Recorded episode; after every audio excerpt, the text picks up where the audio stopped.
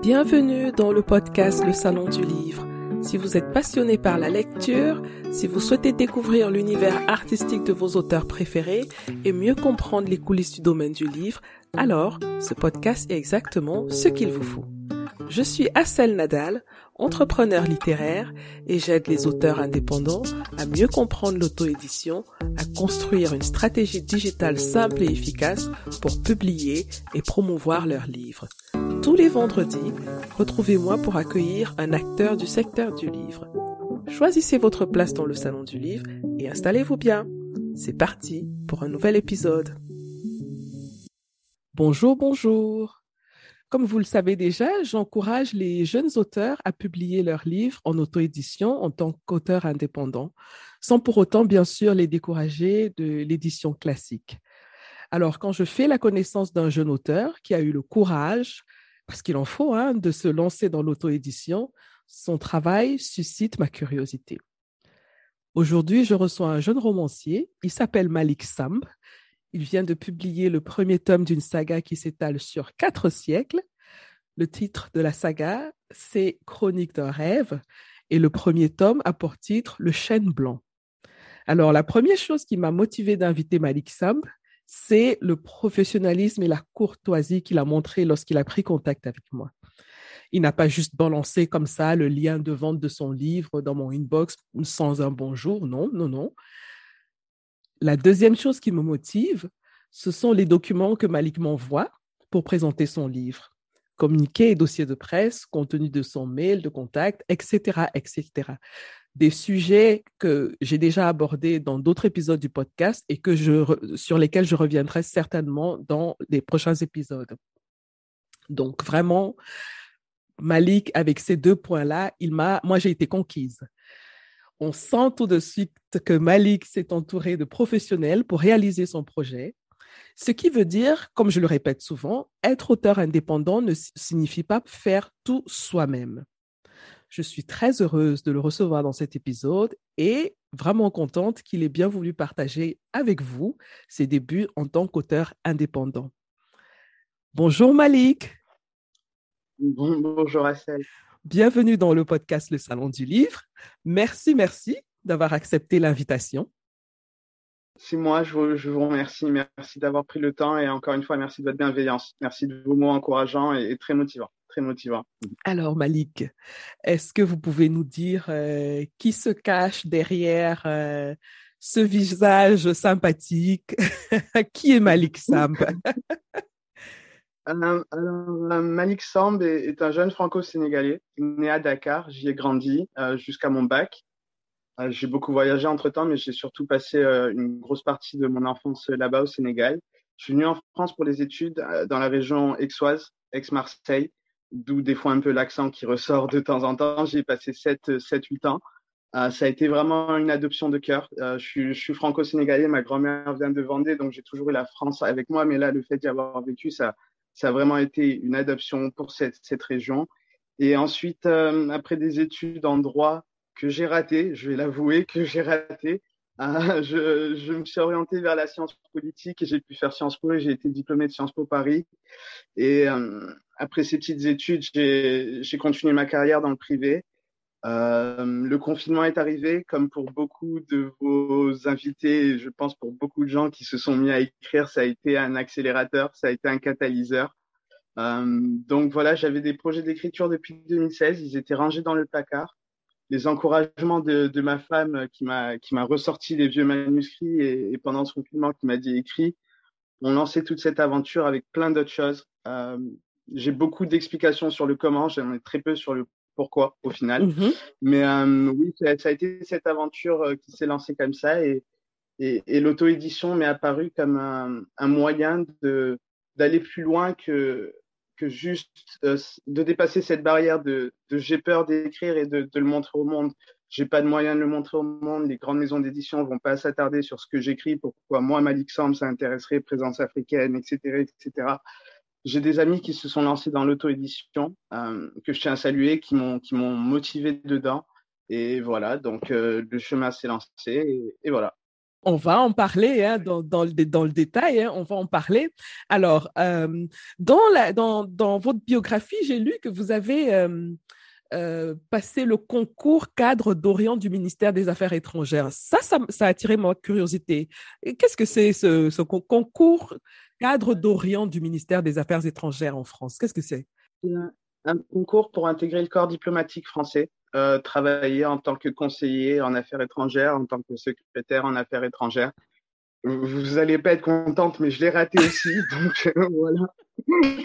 C'est beaucoup d'échecs, mais beaucoup de succès. Ça a été un échec très instructif, on va dire, parce que on était 150 à se présenter. Il n'y en a eu que 5, voire un, qui a été accepté dans le domaine dans lequel je voulais, c'est-à-dire la section Afrique. Mm-hmm. Euh, parce que c'est vers là que je voulais m'orienter. Les relations internationales et la science politique ont toujours été mon, mon deuxième euh, pilier, ma deuxième béquille, c'est mon deuxième centre d'intérêt, regarder le monde, savoir un peu ce qui se passe, la place de l'Afrique dedans et, et, comprendre un peu tout ce qui se passe. Donc voilà, j'ai essayé de passer ce concours. Je me suis mis au Swahili pour apprendre ce, pour passer ce concours, donc ça a aussi été un peu enrichissant de, de ce côté-là. Et, et, voilà, je le regrette pas, mais mais c'était un très très beau euh, un très très beau challenge et voilà, je, je le repasserai peut-être un jour et qui sait. Ben, hmm. Peut-être que euh, le but justement de faire cette, cette euh, expérience, hein, de, de, de, passer le concours, c'était de découvrir tout, tout, ce que vous avez découvert. Moi, j'aime beaucoup votre, euh, votre comment dire, votre façon de voir les choses. Hein. Euh, certes, vous n'avez pas eu le concours, mais vous vous essayez d'en tirer quelque chose de positif. Donc, moi, je trouve je trouve que c'est une bonne manière de voir de voir les choses, une manière saine de voir les choses. Alors, revenons un petit peu sur l'écriture euh, quand est-ce que vous avez, je ne dirais pas décidé de devenir écrivain, mais euh, mhm. quel a été l'élément déclencheur pour dire cette fois-ci j'y vais, j'écris? Alors, il y, en a, il y en a eu plusieurs. Comme je disais, il y en a eu plusieurs. Il y a déjà ce confinement, comme j'ai dit, qui a mhm. permis ce cadre, qui a permis cet environnement, cette tranquillité d'esprit pour pouvoir écrire pendant cette période de confinement aussi, j'ai été libraire, enfin, j'ai travaillé dans une librairie en tant qu'hôte de caisse, où j'ai été plongé dans le monde de du livre, plongé dans cette industrie, voir que derrière un livre et cet aspect un peu fantasmagorique qui nous met, il y a des gens derrière qui travaillent, il y a des gens qui se lèvent tous les matins à 6 heures du, du matin pour faire tourner cette industrie, ça m'a plongé dedans. Euh, comme j'ai pu dire aussi, il y a des amis qui se sont lancés, je, je, je si vous permettez, lancer un, un gros big up, comme on dit, à ma, à ma sœur Karina Dubiran, qui a écrit Les icônes de Kimia et qui a écrit son deuxième tome, Les voyages de Kimia, et qui s'est lancé en auto-édition et qui m'a, c'est elle qui m'a vraiment dit que c'était possible, qui m'a montré que c'était possible de se lancer, de vraiment croire en ce qu'on faisait. Et, et voilà, c'est, ça a été un autre élément déclencheur, comme le soutien de mes proches, comme le soutien de ma femme. Et tout ça a fait que, tout ça a fait que, comme je vous disais, il y a beaucoup de raisons sur le comment. Il y en a très peu sur le pourquoi. Pourquoi on écrit, c'est encore une grosse question qu'on se pose tous les jours. euh, mais voilà, il y a beaucoup d'éléments déclencheurs. Ok. Alors, vous avez mis combien de temps pour écrire euh, ce premier tome? Parce que, je, ah comme je le disais en introduction, hein, euh, vous venez de sortir votre premier roman qui s'appelle, alors, avant que je ne dise pas de bêtises, hein, Le chêne blanc. Le chêne blanc. Et il est le premier titre, il est le premier tome d'une saga Mhm. qui s'appelle mhm. Chronique d'un rêve. Alors, vous avez mis combien de temps pour écrire ce premier tome déjà? Alors, euh, je l'avais dans les tiroirs, comme on dit, depuis 2016. J'avais une petite histoire qui commençait à se tramer, un petit récit qui commençait à se tramer. Et, euh, et voilà, cette aventure d'auto-édition est une aventure peut-être très esselée, mais pas solitaire. On n'est jamais, on n'est jamais seul. On n'est jamais seul quand on fait euh, de l'auto-édition et de l'écriture. On est peut-être esselé, oui, mais pas seul. Donc, euh, ma femme m'y a remis en me disant, voilà, tu, as quelque chose, lance-toi. Et sur cette année 2020, il m'a fallu ouais, 4-5 mois pour vraiment retrouver un peu le goût d'écrire, retrouver un peu euh, les idées, remettre en place la structure narrative, etc. Et, et deux mois pour écrire. Je suis allé très vite dans l'écriture, très très vite dans l'écriture, mais j'avais l'idée en tête, j'avais la structure en place, j'avais j'avais le tout, peut-être pas la technique, bien sûr, il y a, il y a, y a une technique d'écriture, on n'écrit pas un roman comme ça, il y a toute une structure à réfléchir, etc. Mais le fond était là, le fond était là, donc c'est parti très vite. Et ensuite, comme je disais, on n'est jamais seul. Euh, L'étape de correction a été décisive. Avec ma correctrice, on a pu mettre en place justement toute cette technique d'écriture, toute cette structure pour, euh, pour travailler dessus pendant bien un mois où on a fini par sortir un, un manuscrit qui se tient, j'espère. Voilà, un livre avec ben, deux, mois pour écrire un livre, c'est extrêmement court. Hein. Pour ceux qui ont déjà essayé l'exercice, euh, franchement, je ne sais même pas si parfois en deux mois, on a même, on a même déjà choisi l'idée du, du, du, livre qu'on veut écrire. Alors, est-ce que vous, vous aviez une routine que vous avez mis en place pour être vraiment, avoir cette discipline-là? De finir un livre en deux mois? exactement comme vous dites, le mot discipline est, vraiment bien trouvé, je trouve, vraiment bien trouvé. Euh, déjà, quand, quand j'ai compris qu'en 50 000 mots, et si on s'arrête à 50 000 mots, en fait, on a écrit un roman, mm-hmm. techniquement. Je me suis dit, 50 000 mots pour mettre un univers, je peux le faire, je peux le faire, c'est faisable. 50 000 mots, l'objectif était là, 50 000 mots. Après, si je les dépasse, tant mieux, mais au moins, je les atteins. Et après, la discipline se met en place. Euh, Déjà, j'écris beaucoup sur papier avant de taper sur mon ordinateur. J'essaie de structurer mes parties, des fois même d'écrire mes dialogues, d'écrire des petits bouts de scène, de les lire à ma, femme pour voir si ça se tient, ensuite de les, retravailler. Euh, je dessine aussi des, des, croquis de mes scènes quelquefois pour, pour avoir l'image en tête. Et je me dis par jour, j'essaie d'écrire une partie ou deux. Et le lendemain, je relis cette partie avant de réécrire l'autre le mécanisme se met comme ça en place et tout d'un coup, voilà, le temps du confinement a fait que j'avais le temps, comme on dit. Donc là, une fois la routine qui s'est mise en place, la discipline mise en place, euh, et, la passion et, le kiff, si je peux dire le kiff, si vous me permettez de dire le kiff, voilà, tout ça fait que ça part très vite. Ça part très vite. Oui. Alors, dans cette routine-là, est-ce que vous avez trouvé un moment particulier que vous chérissiez? Est-ce qu'il y avait vraiment un rituel? Est-ce que vous avez un thé particulier ou une boisson? Je sais pas moi, parce que les artistes, ils, partent parfois dans des délires incroyables, quoi. Et, vous savez, c'est très très vrai tous ces mythes d'artistes qui ont ces délires. Moi, c'est cliché, c'est tellement nul en plus, c'est tellement nul. J'adore les balades en forêt. J'adore. J'adore ça, j'adore aller marcher en nature. Et c'était ces petits moments en fin de journée où je marchais et, des fois je, revoyais la scène que j'avais écrite. Je, des fois, je faisais même des mouvements parce que j'avais l'espace pour voir si c'était bien écrit et si ça se tenait, si quand on donne un coup de poing avec le poing droit, ça part bien comme ça, Et ces petits moments où je suis tout seul dans, dans, les bois ou avec ma femme en, marchant et, et c'est nul parce que c'est cliché une balade en forêt, mais ça fait du bien, ça permet d'aérer l'esprit, ça permet de, de recharger les batteries et de mmh repartir. Donc, c'est ces moments-là plus particulièrement que je chérissais. Mmh Alors, vous, vous, parlez de votre épouse, hein, euh, donc qui vous a beaucoup encouragé dans ce processus-là. Est-ce que vous avez fait lire le livre aussi à d'autres membres de la famille, euh, des cousins, des voilà, et, et qu'est-ce qu'ils en qu'est-ce qu'ils en ont pensé? Mais bon, je sais que les cousins et tout ça là, ils nous aiment beaucoup et ils disent toujours que tout ce qu'on fait est bien, ça on le sait. Mais mais vraiment, est-ce qu'ils ont eu un retour euh, euh, assez, euh, comment dire, euh, je ne dirais pas objectif parce que ce serait trop leur demander, mais assez riche pour que vous puissiez en tirer quelque chose. Alors, encore une fois, c'est vraiment une aventure collective, l'écriture. Donc, les, je tiens à souligner ce qu'on appelle les bêta-lecteurs mmh et, et, je tiens à les remercier. Et les premiers bêta-lecteurs qu'on a, c'est nos proches, bien évidemment. Donc, euh, ma meilleure amie, Mélissa, qui par exemple, elle aussi est écrivaine et m'a conduit toute une fiche d'écriture, en fait, avec tous les, détails techniques, etc. Euh, D'autres amis qui, qui, ont vraiment essayé de se mettre, oublier que c'était moi qui écris. Mais pour mes plus proches, ça a été dur d'oublier parce que le personnage, euh, sous certains aspects, peut être amené à me ressembler. Donc, du coup, les aventures et les péripéties qu'il vit peuvent touché mes proches particulièrement. Je sais que ma mère n'a pas aimé du tout, par exemple. ma mère n'a pas du tout aimé. Ou en tout cas eu du mal à rentrer dedans parce que euh, voilà, le, personnage consomme certaines substances un peu illicites, dirons-nous. Euh, ça rentre pas dans le cadre de, de juste ma mère.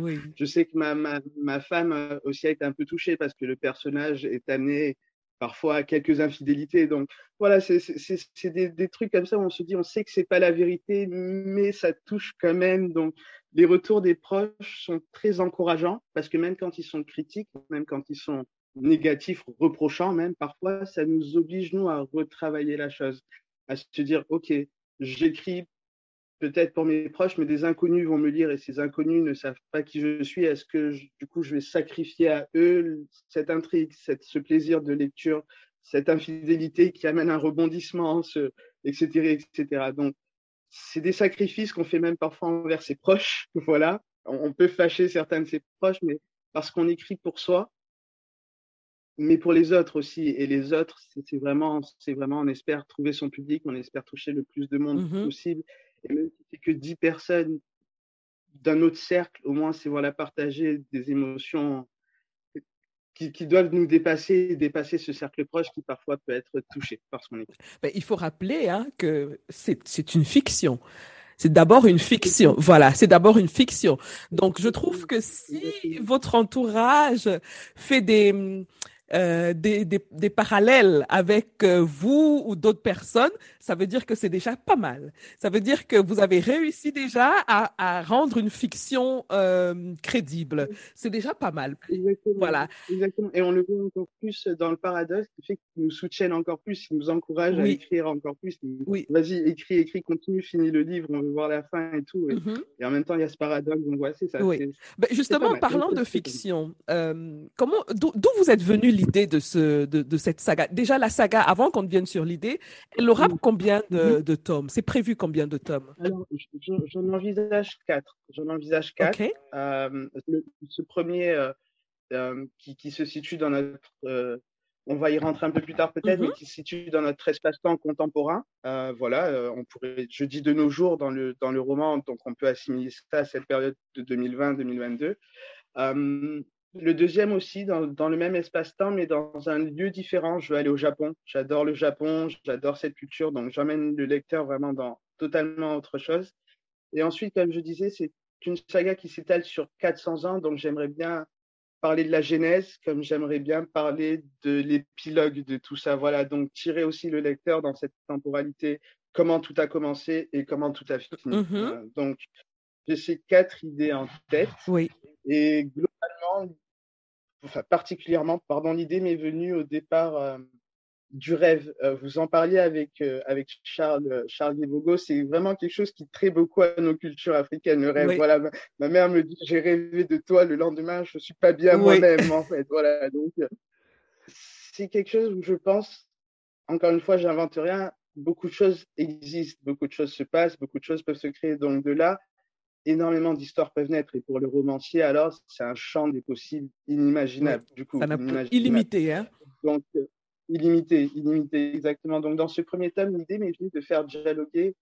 Au tout départ, je, lisais un, ouvrage de, Bernard Werber qui a écrit Le sixième sommeil, où le, personnage principal dialogue avec son, son, son futur dans ses rêves. Et je me suis dit, c'est cool, ça c'est cool comme idée, c'est très très cool. Donc, pourquoi pas m'inspirer de ça et, et cette dualité m'est venue. Voilà, je me suis dit que dans le rêve, on pourrait avoir à la fois un personnage principal qui vit une vie contemporaine et qui rencontre quelqu'un qui vit une toute autre vie, et le dialogue se fait dedans.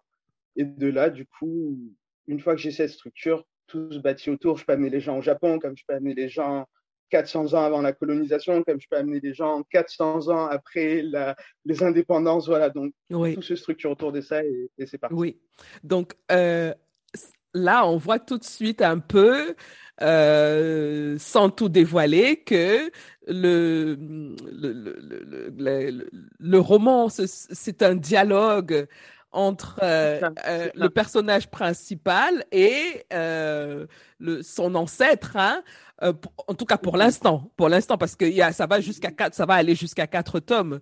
Donc, est-ce que tu peux nous nous, résumer, nous nous dire en quelques mots de quoi parle ce premier tome? Alors, ce, premier thème, c'est l'histoire d'un type un peu comme moi, en fait, un jeune de la diaspora qui, vit sa vie, qui vit une vie un peu toute tracée, comme on pourrait dire, euh, et qui, lui, lui part dedans. Le, plus gros truc qui pourrait arriver dans sa vie, c'est qu'il démissionne, en fait. Voilà, il démissionne, mais pour euh, se consacrer au reste de sa vie normale qui arrive. Mais tout est chamboulé tout est chamboulé déjà par les envies de départ de sa femme, qui est, enfin de sa copine au, moment, ils ne sont pas mariés, qui elle ne veut pas de cette vie rangée, ne peut pas se contenter de ça, donc a des envies de départ, mais aussi des accusations qui de plus en plus commencent à peser sur sa famille. L'entreprise familiale est accusée de plein de choses. Je, peux le dire, ça spoil rien, de trafic de migrants notamment euh, via les conteneurs, parce que c'est une grosse entreprise de fret maritime et dans ces conteneurs sont retrouvés des migrants. Et tout ça arrive à un moment donné où il, se demande, voilà, j'ai toute cette liberté, moi, je ne suis pas dans ces containers, j'aurais pu l'être, je suis du bon côté de la barrière de la migration, on va dire. Qu'est-ce que je peux faire de tout ça? Et de là, beaucoup d'aventures s'enchaînent et, beaucoup de questions se lèvent.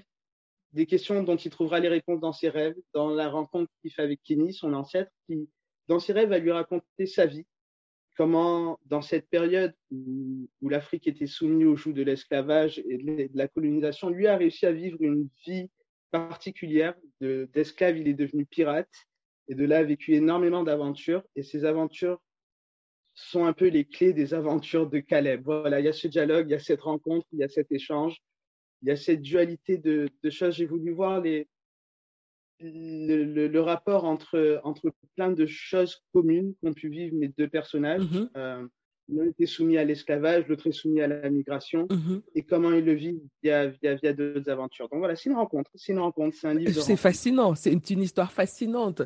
Et euh, la, la, difficulté que je vois quand on, quand on a une trame comme celle-là, qui s'étend sur une, une si longue période, c'est Comment est-ce qu'on fait pour euh, être crédible euh, dans le récit hein, Parce qu'on ne maîtrise pas tous les, euh, tous les codes de tous les temps. Alors moi, ça, ça, moi, ça m'interroge. Je me demande comment est-ce que vous, vous avez fait vos recherches Comment? Parce que si vous rentrez 400 ans en arrière, vous n'avez pas vécu il y a 400 ans. Vous ne connaissez pas comment le, la terre bat, comment les gens dansent, comment les gens. Je veux dire, euh, tout ça là, on ne le ressent pas, on le sent. Vous ne le sentez pas parce que vous n'avez pas vécu à cette époque-là. Mais comment est-ce que vous faites vos recherches pour que euh, vous ne faites pas non plus un livre d'histoire, mais il faut que ce soit crédible. Comment est-ce que vous faites? Bah, ça, a toujours été euh, un gros dilemme dès le début de, mon écriture et j'en ai beaucoup parlé avec d'autres amis écrivains entre ce, ce, débat de, de, donner du descriptif sans soi-même l'avoir vécu. Mmh euh, on m'a toujours dit, et je, m'en suis aperçu, que dans l'écriture, le travail de recherche équivaut bien à 70%. L'écriture en tant que soi, c'est que 30% du temps, en fait. Tout le reste, c'est des recherches, c'est de la mise en place. Les miennes sont beaucoup passées par les livres. Je lis énormément, j'ai beaucoup de temps, donc je lis énormément sur beaucoup de sujets qui m'intéressent. Euh, par Internet, euh, aussi par des blogs, par des discussions, euh, par mes bêta-lecteurs. Par exemple, mon, mon, roman se passe dans beaucoup d'endroits du monde par lesquels soit je suis passé, soit par lesquels j'ai des connexions. J'ai beaucoup d'amis qui sont réunionnais, par exemple, de l'île de la Réunion. J'ai voulu faire passer mon personnage par là-bas, mais moi-même n'y étant jamais allé, je me suis beaucoup appuyé sur eux pour avoir le goût, l'ambiance, l'odeur. Euh, voilà, j'ai une tante, euh, Tata Valérie, si jamais tu m'entends, merci beaucoup parce qu'elle m'a corrigé sur beaucoup de détails, sur euh, voilà, on a plein de clichés de cette style. Mais voilà, donc le travail de recherche passe par énormément de biais, énormément de biais, c'est pour ça qu'il prend énormément de temps. Pour exemple, sur mon deuxième tome au Japon, euh, je suis moi-même jamais allé au Japon, mais je connais pas mal de rues de Tokyo. Euh, Google Maps m'a aidé à me balader dans pas mal de rues de Tokyo pour pouvoir justement me situer dans l'espace, essayer de voir où sont les bâtiments, comment les carrefours se croisent, etc., etc. Donc euh, c'est de la discipline, comme vous disiez tout à l'heure, mais c'est aussi beaucoup de curiosité. C'est énormément de curiosité. je suis attiré par beaucoup de choses. ce 400 ans en arrière, euh, quand, quand, je dis ce 400 ans en arrière, je veux vraiment l'amener sur, euh, sur, sur quelque chose qui me tient à cœur, c'est l'égyptologie. Euh, voilà, tout ce qui dit mythologie égyptienne, j'aime beaucoup, donc je me renseigne, je lis des livres dessus. Euh, j'ai une histoire qui se passe un bout en Irlande, donc je vais aller lire des choses sur l'Irlande, etc. etc. Je... Mais après, je laisse beaucoup de place à mon imagination aussi. Mmh je veux juste me mettre un cadre, un décor, une structure mais ce qui se passe dedans après, c'est libre à moi. Voilà, si à la place de tel building, je veux mettre tel building, je vais le mettre euh, tant que ça dénature pas le paysage, etc., etc. Donc c'est un équilibre entre imagination et réalité, constant, constant. Ok, ben, ça. Euh, ça confirme ce que je disais en introduction de, de, de l'épisode quand je disais que on sent tout de suite dans vos documents et dans votre travail que vous avez bossé. Et ça se voit même sur la couverture. Moi, j'ai été fascinée par la couverture. Bon, moi, je suis... Euh, il y, a, y a des, des, lecteurs qui ils s'en foutent de la couverture, mais moi, pour moi, personnellement, la couverture, ça fait partie du livre. Donc, j'aime, j'aime. Pour moi, c'est c'est une œuvre artistique d'abord. Euh, donc, ça doit être beau. Moi, j'aime le beau. Et euh, ça doit être recherché. Euh, donc, quand j'ai vu la couverture de votre livre, j'ai dit waouh, elle est simple, elle est d'une simplicité, mais les choses les plus, les, choses les plus simples sont les plus compliquées à, à faire. Hein. Euh, c'est simple, c'est raffiné, alors, je la décris un petit peu pour, les, pour ceux qui nous écoutent. Hein. Et puis, je j'encourage ceux qui nous écoutent d'aller aussi euh, acheter le livre et vous allez voir euh, la couverture de ce livre. Ou alors, vous pouvez déjà, avant de l'acheter, aller voir la couverture sur euh, les, les, les, sites classiques de vente. Hein. Donc, le titre, je rappelle d'abord le titre. Hein. Le titre de ce tome, c'est Le chêne blanc. Bon, le chêne, le chêne, c'est un livre, c'est un, arbre, pardon. Moi, là, je, je, suis en train de faire carrément ma, ma, mon analyse de la couverture. Hein. Là, en live, je l'avais pas préparé. Donc, le titre, c'est le chêne blanc. Et la couverture, elle a un fond, on va dire, euh, pas, pas, tout à fait blanc, mais un peu euh, beige, euh, beige euh, je dirais, euh, un peu la couleur de. Hum, qu'est-ce qu'on va dire? Comment on peut, on peut l'appeler, cette couleur Malik? Moi, franchement, je dis blanc cassé. Voilà, un blanc cassé, exactement, un blanc cassé. Et sur cette couverture, il y a des feuilles de chêne dorées. Mais, mais c'est tellement bien fait que tout de suite, on ne fait pas le lien entre la couverture et le titre. C'est, ça m'est venu comme ça. D'un coup, j'ai dit, mais ah tiens, les feuilles de chêne sur cette couverture, le chêne blanc, et euh, l'un des éléments euh, euh, centraux du, livre, un arbre. Donc, mhm. et, et, le titre du livre, c'est une bande verte. Vraiment, c'est d'une mhm. simplicité, mais moi, je trouve ça magnifique. Franchement, bravo à, ceux qui ont travaillé sur cette couverture. Hein exactement. Si, je peux dire bravo à ma petite sœur, parce que c'est ma petite sœur qui a fait la couverture. Elle est designeuse et graphiste.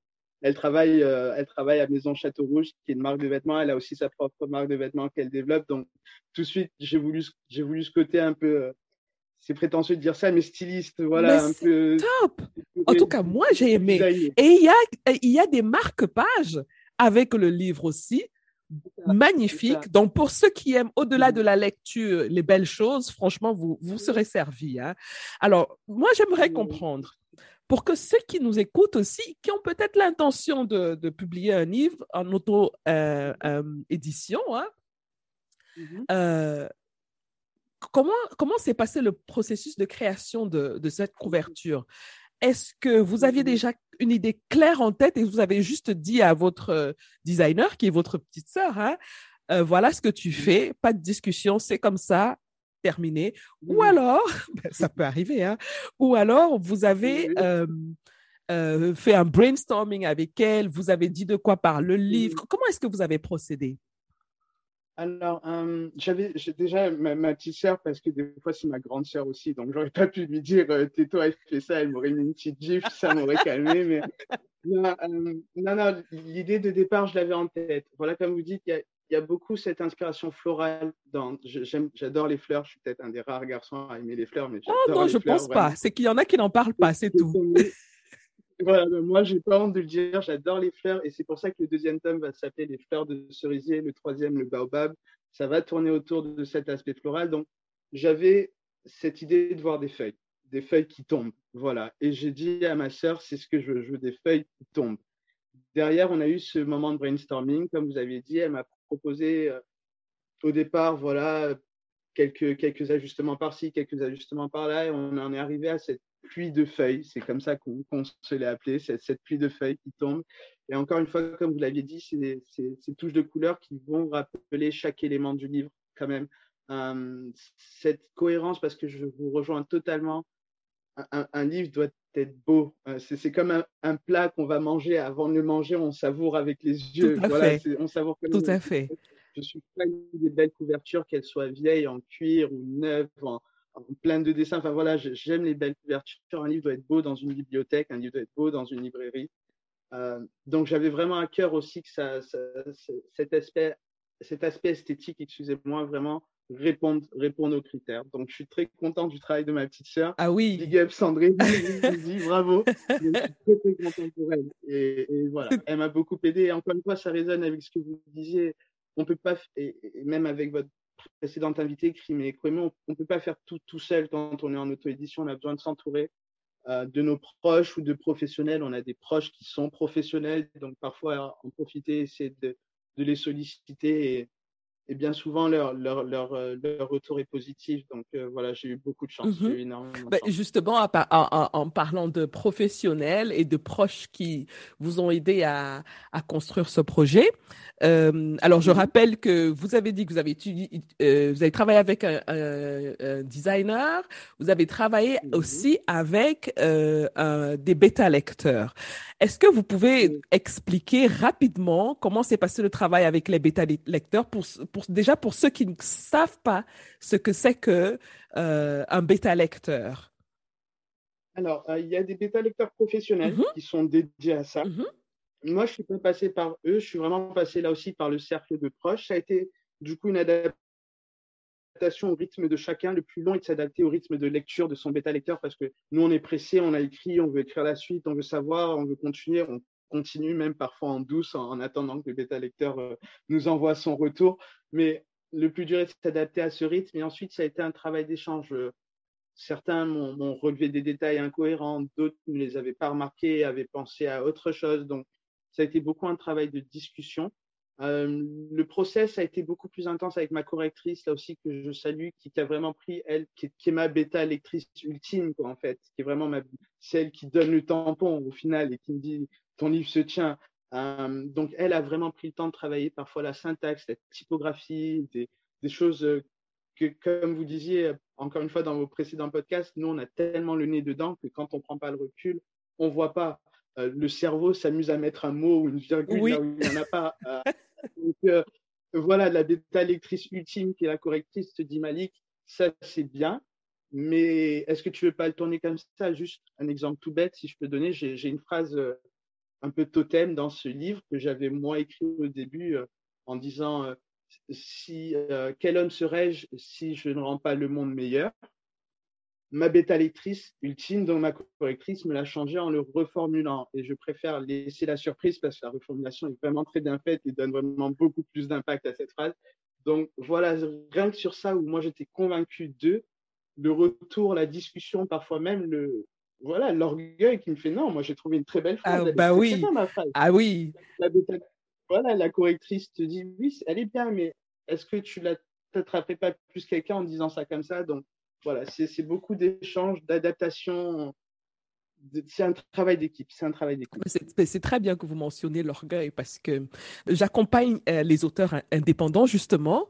Euh, je les accompagne dans la, la, la, la, production de leurs livres et la promotion de leurs livres. Et euh, l'un de mes plus grands obstacles dans le travail que je fais, c'est l'ego. C'est l'ego. Oui. Euh, alors, je trouve intéressant que vous l'ayez remarqué, vous en tant qu'écrivain, que artiste, hein, parce qu'il est tellement compliqué de faire comprendre à quelqu'un qui a bossé longtemps sur quelque chose de lâcher prise et de laisser que parfois même, si nécessaire, on déconstruise tout ce que la personne a construit pour à la fin obtenir quelque chose de vraiment bien. Donc, euh, pour ceux qui nous écoutent, vous voyez que si vous arrivez de travailler un jour avec moi ou que vous avez déjà travaillé avec moi et que vous m'avez traité de méchante, euh, vous voyez que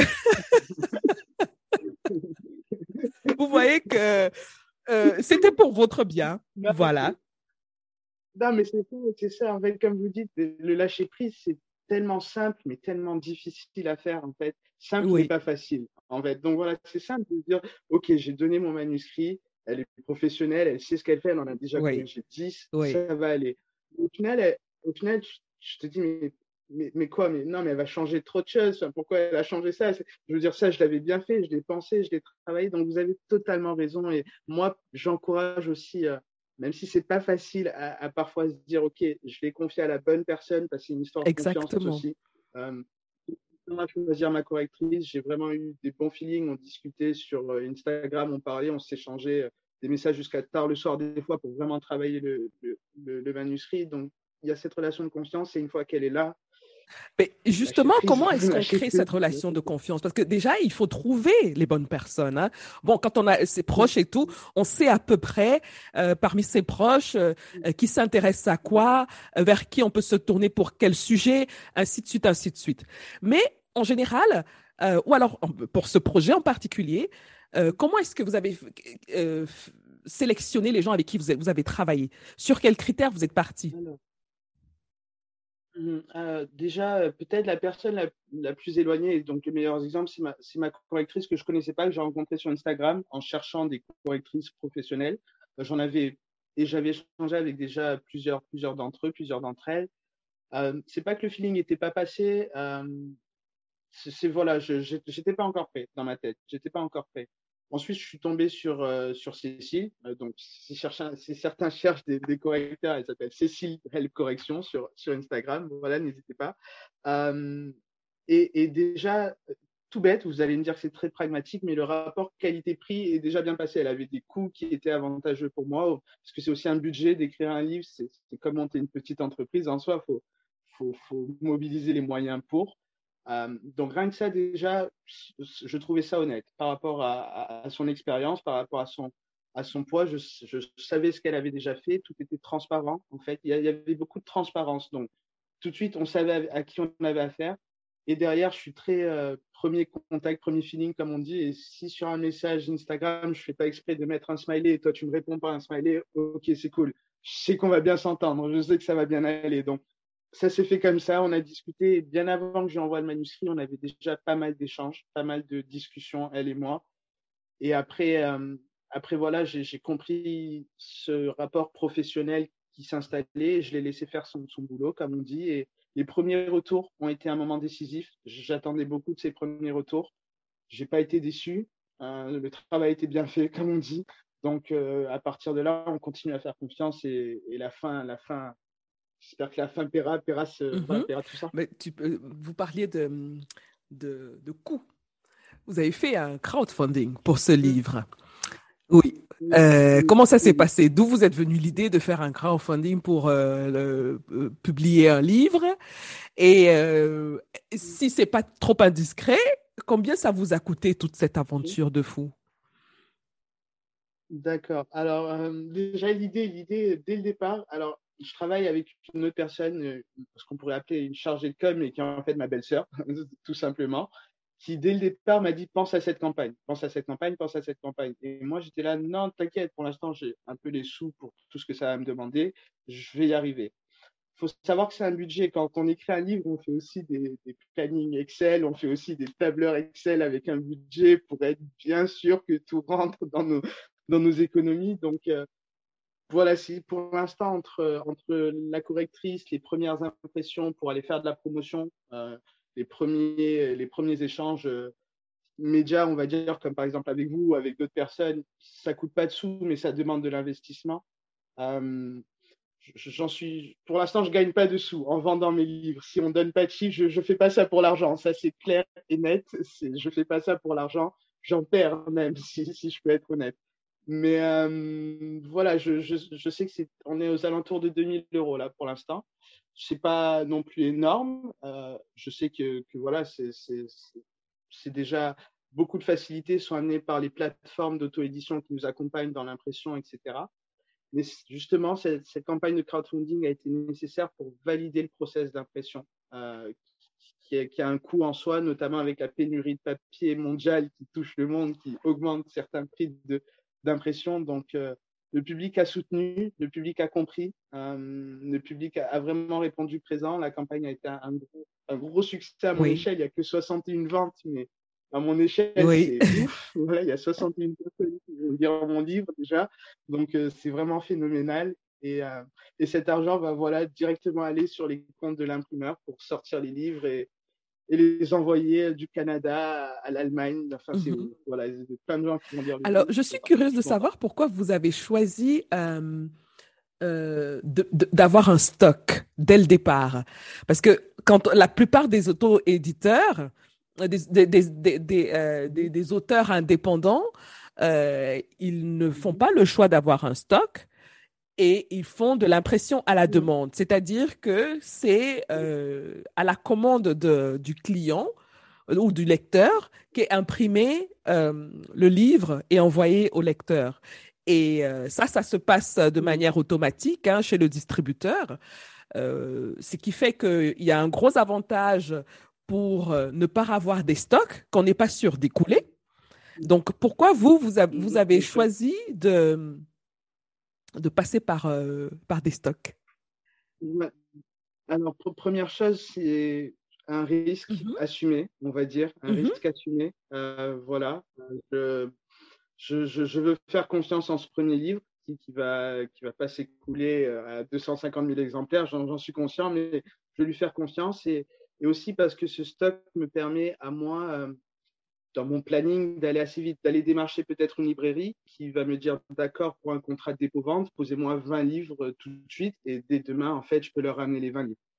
Euh, ça va aussi me permettre de faire un peu de promotion, d'envoyer un livre par-ci par-là, ça va me permettre de donner aussi à des proches, mais aussi à des associations. Je vais donner trois livres à, l'association Médiathèque Bernie, qui est une médiathèque solidaire au Sénégal. Bien sûr pour euh, un peu de visibilité et de promotion de mon côté, mais aussi pour un peu plus d'accès aux livres équitables pour tout le monde. Donc, avoir un stock a été un risque calculé, euh, mais aussi de manière très pragmatique. J'ai fixé le prix de ce livre à 15,95 euros c'est pas un prix énorme, c'est pas un prix non plus qui, est donné, mais je pense que c'est un prix qui était équivalent par rapport à ce qui serait sur le continent africain, euh, converti en CFA. Je pense que c'est un livre qui sera abordable du coup. Et donc, de manière très pragmatique, voilà, en rapport qualité-prix, si je n'ai pas de stock, je suis encore plus perdant que ce que je suis déjà. Donc, Là, c'est le gestionnaire de projet qui vous parle, tout bête, c'est mon ancienne vie qui reprend le, dessus. Voilà, il faut que j'arrive quand même à amortir mes coûts, donc il y a un stock à écouler et le risque est encore plus. Ben voilà que on, disait euh, il y a quelques minutes que ce, ce par quoi vous êtes passé n'était pas en vain. Et voilà que vous appliquez tout ce que vous avez appris dans votre parcours sur votre projet qui vous passionne, qui vous, qui vous porte, qui vous, voilà. Euh, je trouve ça vraiment intéressant. Alors, vous avez mentionné le Sénégal parce que vous, vous êtes originaire du Sénégal et, euh, et le livre, est-ce qu'il sera disponible au Sénégal?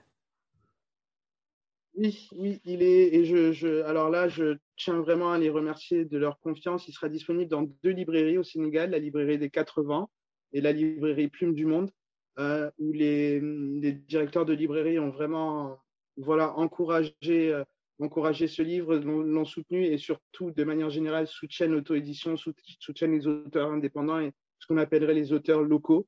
Euh, donc voilà, j'ai eu ce soutien-là et il sera disponible je l'espère, dans mon ancien lycée, le lycée Jean Mermoz. Je, travaille pour ça avec, euh, avec d'autres, amis auteurs. Et sur les plateformes Internet, il sera envoyé directement dans les boîtes, dans les boîtes aux lettres au Sénégal. Ça, j'y verrai. Donc, il sera disponible au Sénégal, j'espère, ensuite en Afrique, parce que mon rêve vraiment est. C'est bête à dire, mais c'est d'être lu partout, vraiment partout. Et c'est une histoire qui, je pense, peut parler à tout le monde.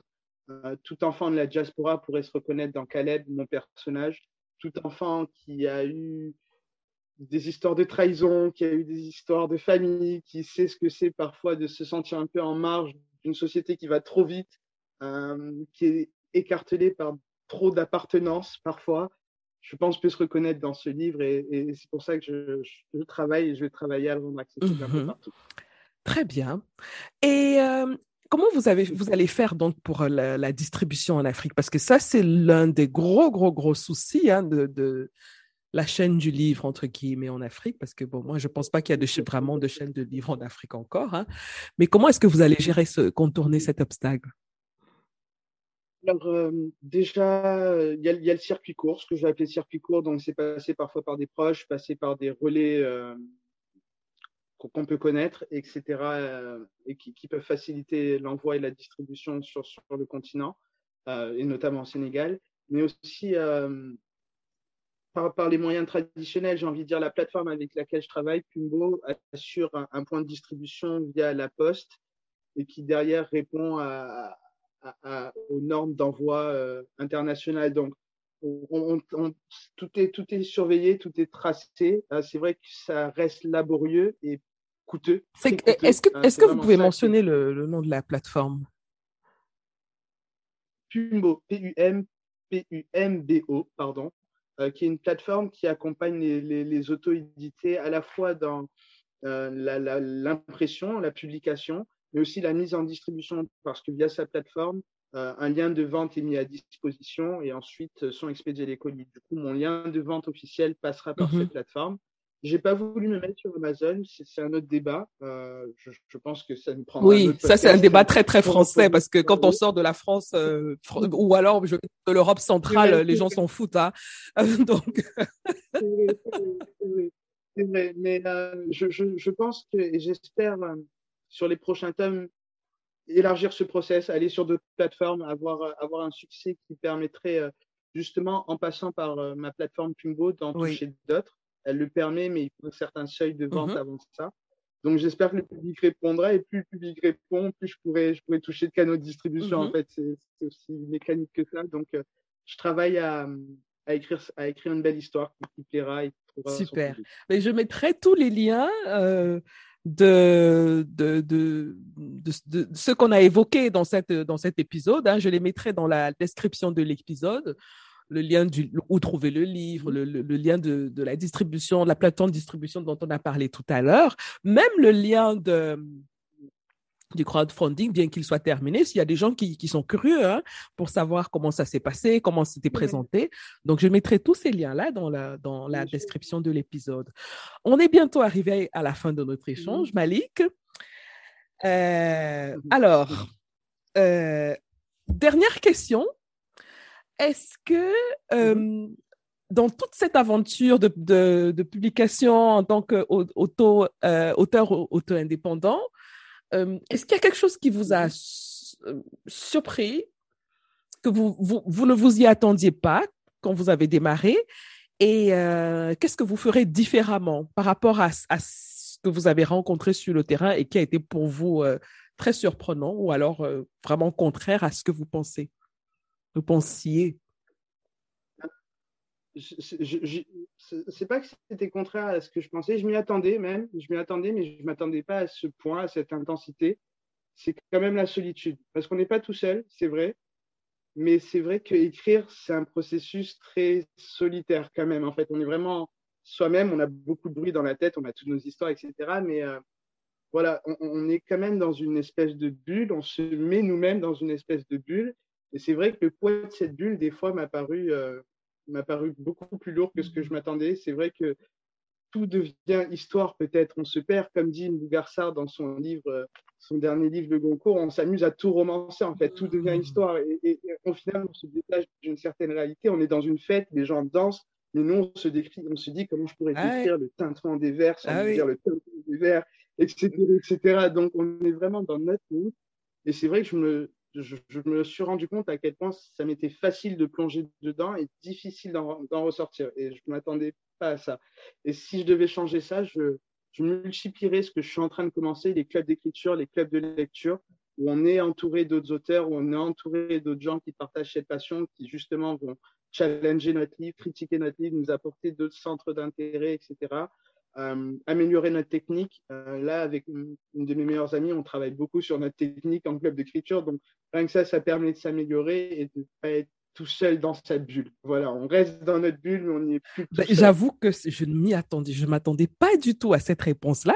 Moi, j'aurais pensé à quelque chose de très très technique euh, ou très business, genre euh, oui, j'avais pas d'argent, oui, euh, euh, je sais pas, moi, j'avais pas le temps pour écrire, quelque chose dans le genre. Mais la solitude et la solitude dans son dans son monde, dans son imaginaire, ça, c'est impressionnant. Mais ça me donne envie de faire un épisode là-dessus, hein, parce que c'est un sujet vaste. Et, essayer d'explorer ça avec euh, des auteurs et, peut-être que chacun donnera euh, euh, des astuces, des techniques, comment, comment s'en sortir, un peu comme vous avez fait là, hein, visiter des clubs de lecture, voilà, collaborer, ne pas rester dans son coin, voilà. Sortir de sa bulle, sortir de sa bulle. Mais c'est vrai qu'après, pour les détails pragmatiques, comme vous disiez, on sait qu'on va monter une entreprise. Quand on se lance dedans, c'est monter une entreprise, écrire son livre. Donc, euh, une fois qu'on a ça en tête, euh, c'est pas ça qui m'a le plus effrayé et qui m'a le plus euh, surpris. Non, c'est vraiment cette, voilà, cette bulle qui se forme autour de nous. Donc, écoute, je, j'écouterai ce podcast avec plaisir parce que je veux bien savoir comment les gens font. Vraiment, sans souci. Moi, je médite, je me suis mis à la méditation, donc si ça peut aider ben les gens aussi, n'hésitez ben pas. Voilà. Ben, je note ça dans mon calendrier. Le sujet est choisi pour un épisode qui va venir. Hein. Je ne sais pas encore quand, parce qu'il faudrait que je cherche les invités qui correspondent et qui vont nous donner des astuces. Le sujet, ce sera la solitude de l'écrivain, la solitude de l'auteur. Ah, super titre en plus. Mais merci, hein? Mais merci. Mais la preuve qu'il faut sortir de son petit coin et aller à la rencontre des autres et ça produit de belles choses. On, a, on en est la preuve aujourd'hui avec cet épisode. Hein? on dirait. Malik, merci beaucoup d'avoir accepté l'invitation encore une fois. Est-ce que euh, vous pouvez nous rappeler euh, où est-ce qu'on peut vous trouver sur les réseaux sociaux? Euh, si on a envie de, connaître votre actualité, de, voilà, de vous contacter, pourquoi pas Bien sûr, alors sur Instagram, euh, je suis beaucoup sur Instagram, auteur.maliksamb, et euh, pareil sur Facebook, sur LinkedIn et, sur les principaux réseaux sociaux comme Twitter, donc n'hésitez pas. Le lien de, de prévente est toujours entre guillemets semi-actif. Certains, des retardataires peuvent toujours aller réserver une prévente, par exemple, pendant quelques jours. Et le lien officiel de vente arrive très très vite, le temps de régler tout ce qui dit dépôt légal, souci administratif. Et c'est parti, c'est parti, tout est parti pour que l'aventure commence. Donc euh, voilà, euh, venez, venez sur la page, venez nous suivre et, et l'actu continue. Très bien.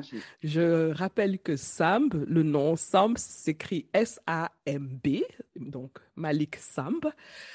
Voilà, c'était un échange euh, super intéressant, Malik. Et puis, euh, ben, tu nous envoies des infos si tu deviens euh, le prochain best-seller de je ne sais pas où. en tout cas, c'est tout le mal que je, je, je, vous souhaite. Hein. Donc, voilà. Et puis, bravo pour, pour le courage, pour le beau travail, vraiment. Et bonne continuation. Génial, bah, merci beaucoup Estelle, merci pour la confiance, la bienveillance et j'espère te dire déjà, vous dire pardon. On peut se tutoyer. Moi j'ai ce problème tous les jours dans, dans, ce podcast. Je commence très très bien, vous, vous, vous, et après il y a le flow, il y a quelque chose qui se passe. Je sais pas, il y a une magie qui se passe comme ça et je commence à tutoyer tout le monde. Moi ça me va. En tout cas, j'espère vous revoir avec tous les éditeurs pour Top 2 déjà au plus vite. Et merci beaucoup. Merci de la confiance encore une merci. merci. À bientôt, Malik. À bientôt. À bientôt.